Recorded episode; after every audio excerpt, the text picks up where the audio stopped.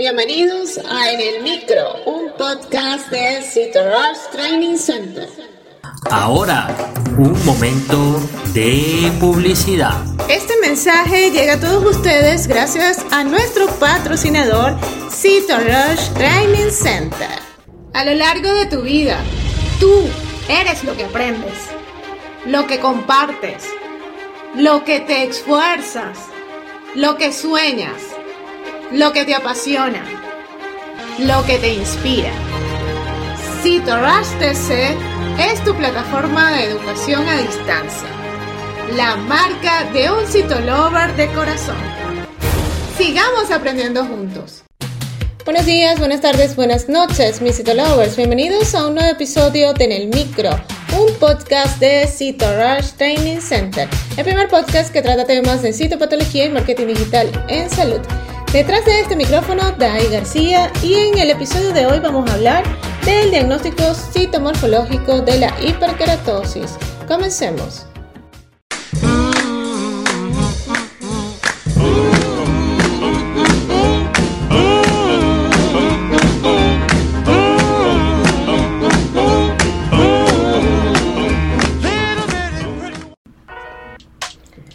Llamamos hiperkeratosis a un trastorno del epitelio escamoso, en el que las células superficiales sufren cornificación de tal manera que pierden el núcleo.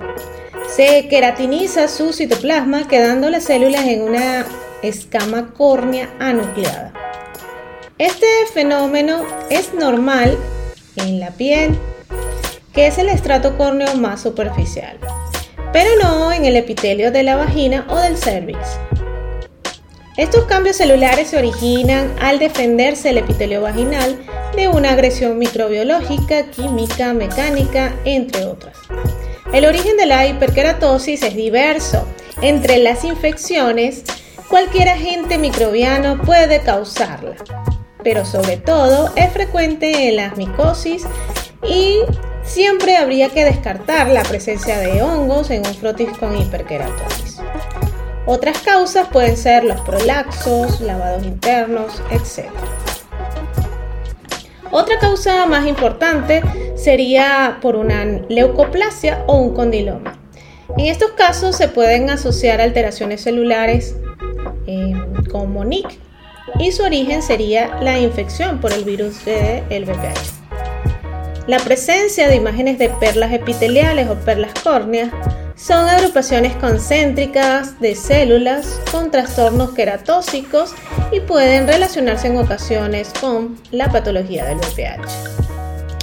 En el diagnóstico de hiperkeratosis, el citólogo debería orientar en la medida de lo posible en el informe de citología. El clínico puede reconsiderar la existencia de una leucoplasia o condiloma y realizar entonces así pruebas complementarias de ser necesario. A pesar de que las leucoplasias aisladas pueden permanecer estables durante años, podría ser prudente con este diagnóstico recomendar controles anuales. Y si te gustó en el micro, la mejor manera de apoyarnos es que compartas este podcast con tus amigos. Puedes escucharnos en cualquiera de las plataformas digitales disponibles como Spotify, iTunes o Google Podcast, o bien en nuestra página web citorushtc.com. Puedes seguirnos en las redes sociales como arroba Nos escuchamos en una próxima emisión.